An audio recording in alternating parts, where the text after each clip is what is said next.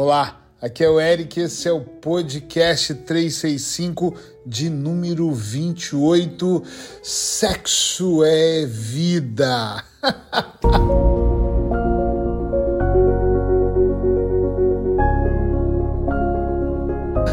Ai meu Deus, eu sei que tem pessoas que vão falar: hã? É sério? Ele vai falar de sexo?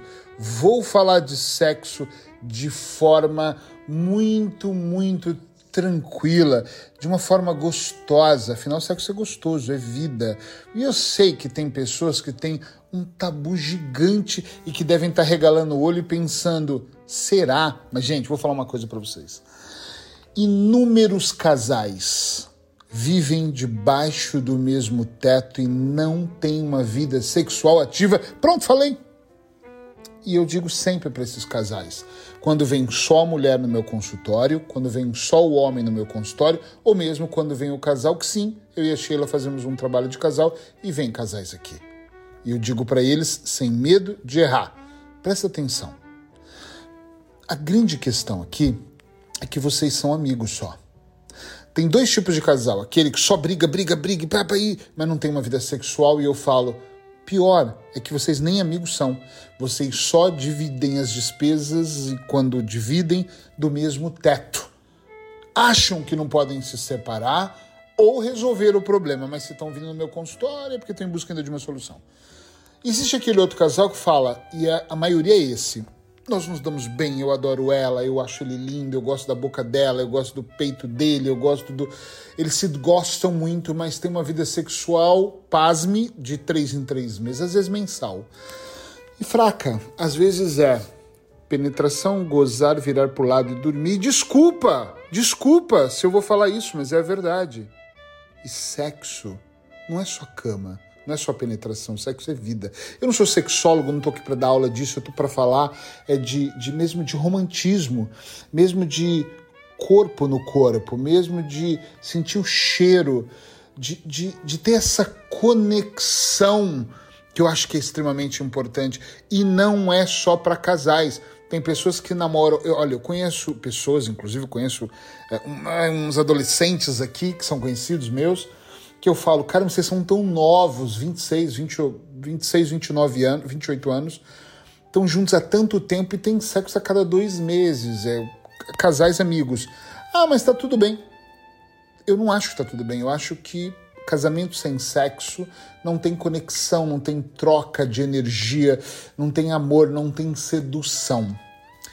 Eu não tenho medo de errar quando eu falo que na minha vida, nesta, já tive relações ruins, mas nessa minha relação, uh, além de ter o respeito, admiração, que eu acho que é do caralho, é muito, muito top. Uh, tem, tem sexo e tem muito. E, e, tem muito mesmo. E tem essa vibração, essa conexão, esse corpo suado, esse beijo na boca, essa, essa troca de olhares, esse. Ai, minhas pernas ficaram bambas é, é importante isso. Eu também conheço casais que levam a sério a parte sexual. Ah, Eric, então você está me dizendo que tudo é sexo? Não. Eu estou dizendo que é vida, estou dizendo que é conexão. Quando eu. Eu tenho uma frase famosa, se você me segue há algum tempo, você já ouviu falar, que é quando. A vida é muito curta para eu acordar todos os dias do lado de quem eu não amo. Ah, é verdade é muito curta para eu acordar e olhar para o lado e falar: caramba, quem é essa pessoa? eu não quero mais. A vida é curta para você não beijar na boca, para você não sentir o cheiro, para você não abraçar. Nós, no começo da relação, a mulher ela põe uma lingerie nova, sim ou não? Ela, ela passa creme, ela se depila, ela passa giletezinha, ela faz a unha e depois o casamento justifica-se a, a eu, eu, não tenho tempo, é filhos, é correria, eu, não, eu mal consigo no salão, eu não tenho dinheiro nem para fazer a unha. Caramba, nas melhores fases da minha vida, talvez nessa agora, minha mulher vai para o salão para alguém cuidar dela em todos os sentidos. Mas nós já tivemos situações onde ela tinha que se depilar em casa, onde ela tinha que cuidar da unha dela em casa, onde eu eu vou no barbeiro todas as semanas e amo ir pro barbeiro. Quem me segue no Instagram vê lá eu deitado, toalha quente, eu adoro, eu falo que é o meu momento terapêutico, um dos, né? Só que eu já tive momentos de eu ter que fazer a barba, mas porra, eu fazia barba passo creme para ficar cheirosinho, para a relação ficar gostosa, para realmente, sabe, pra apertar, pegar, como eu disse, eu não sou um especialista nisso, mas eu quero trazer neste podcast, porque é uma coisa que muita gente fala comigo. Então eu falo, gente, é importante falar disso. Sexo é vida, um alerta, ah, Eric, mas é que a gente deu uma apagada. Então, sei lá, traz uma fantasia para cama, traz uma conversa, traz um. O que, que você quer? Comunicação! Que, que você gosta? Talvez eu esteja com você há 10 anos e não sei do que você gosta porque eu não tenho coragem. Vou falar uma coisa que não é para ninguém ou é para todo mundo. Eu lembro de fazer parte de um grupo no Brasil, eu estou aqui há 11 anos em Portugal, então há muitos anos atrás, onde esse grupo falava que o sexo era um tabu, era um grupo de casais que eu coordenava junto com dois outros terapeutas. Uh, um homem e uma mulher. E nós falávamos disso e eles diziam: é um tabu. Nós somos há 10 anos juntos e eu nunca fiz sexo oral nela. E caramba, até a palavra sexo oral suava, meu Deus, que medo parece que a pessoa, no começo, a mulher comprou lingerie, se trocou, o homem se barbeou, por favor, abre a porta do carro, vamos ali ver o cineminha. E depois se tornaram dois estranhos dividindo a, a mesma cama. Quando é que divide a mesma cama? Outro dia eu conversava com um casal que ela dizia para mim, eu, como é que tá a relação de vocês? Ela falou, ah, levantou o ombro e falou, ele, ele continua dormindo no sofá, eu na minha cama, e a gente vê o que faz. Esse vê o que faz é, não tem coragem para se separar, uh, daqui a pouco vai ter traição Entende o que eu estou dizendo? Daqui a pouco as pessoas, um vai estar tá flertando com o outro, o, os desejos vão ser outros. Ou então, eu nem estou dizendo que, tem, eu não estou afirmando a traição, tá? Pelo amor de Deus, para depois ninguém me acusar disso.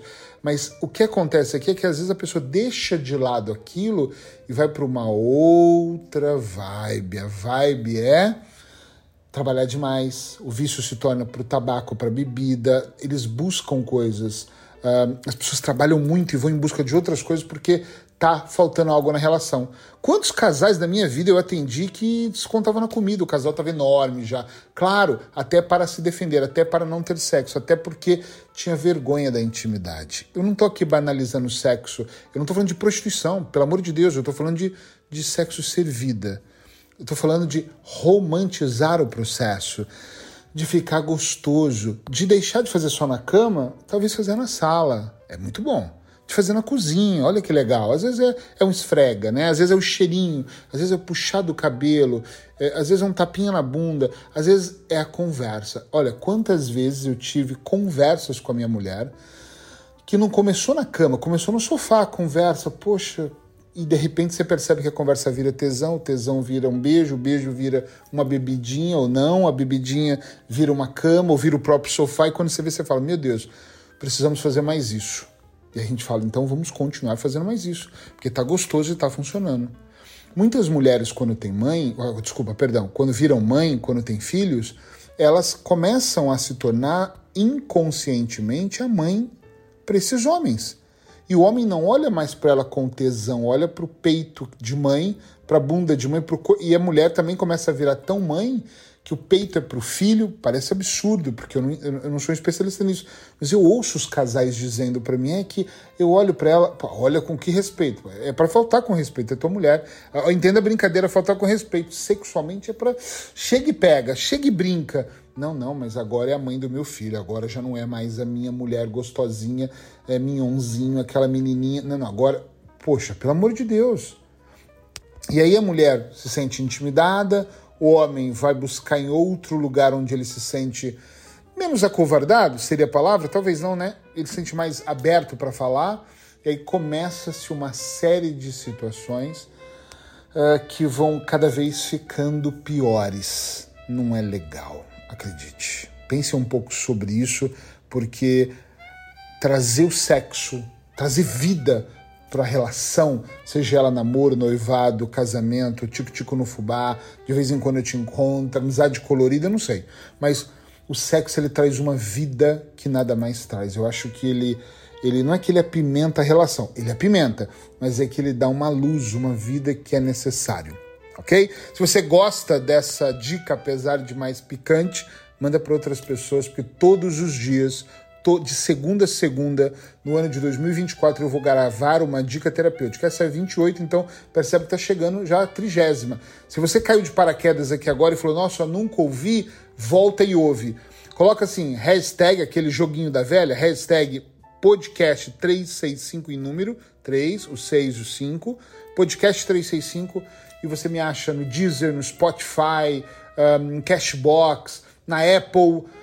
Ah, eu estou em tantos podcasts que você vai me encontrar com facilidade. Também vai encontrar Eric Pereira, underline hipnoterapeuta no Instagram, vai encontrar a Clínica de Hipnose e Nutrição no Facebook, vai encontrar ali, um, uh, vai nos encontrar em vários lugares para que você ouça com tranquilidade esse podcast. Quem sabe ele vai levar você para um outro nível de evolução. Beijo no seu coração.